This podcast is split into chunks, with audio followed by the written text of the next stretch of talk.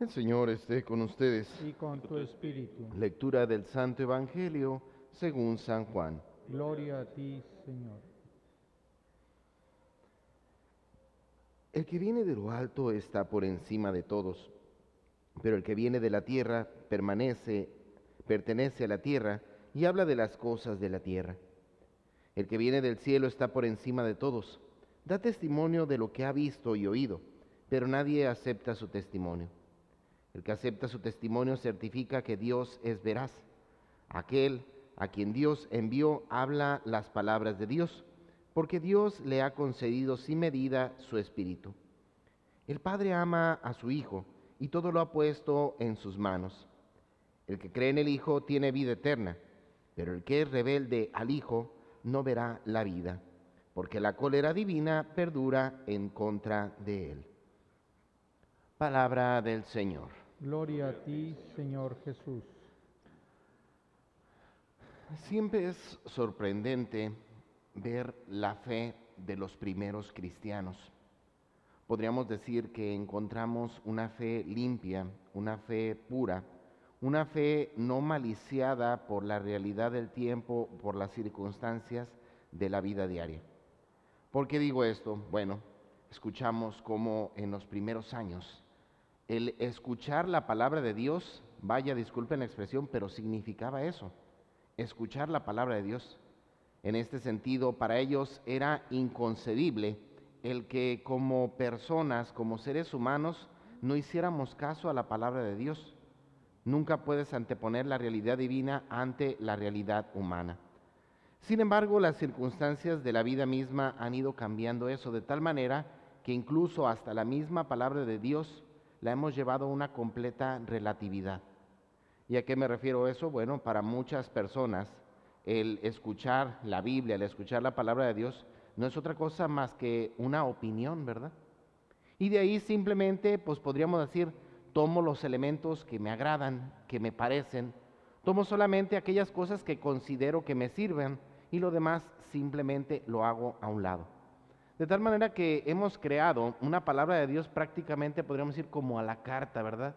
Tú eliges los elementos que consideras que son importantes y lo demás se desecha. Situación que ciertamente nos consterna, ¿verdad? Pero no podemos negar que esa consternación es producto ciertamente de una ma mala concepción de la vida cristiana. ¿A qué me refiero con ello? Bueno, todos entendemos la importancia que tiene la vida de fe. A tal manera que decimos, bueno, pues es que son realidades meramente humanas, pero si yo creo en Dios, pues no tiene nada de malo, ¿sí? De tal manera que incluso realidades que tienen que ver con la misma identidad moral del ser humano simplemente las hacemos a un lado. Si yo amo a todo mundo, ¿por qué el amor va a ser algo malo, verdad? ¿Por qué el amor va a ser algo cuestionable? Y es aquí donde creo que el, este, el Evangelio del día de hoy viene a clarificarnos claramente esta realidad. ¿Y a qué me refiero con ello? Bueno, escuchamos el día de hoy al final del Evangelio, como Cristo mismo nos dice, quien cree en el Hijo tendrá vida eterna. Primer elemento que fundamenta la importancia y el valor que tiene la fe, el creer en el Dios, en Dios, perdón. Sin embargo dice, pero quien es rebelde al Hijo, ciertamente no vivirá rebelde. Curioso ese binomio, ¿no? Porque no está hablando solamente de creer o no creer, sino de creer o ser rebelde.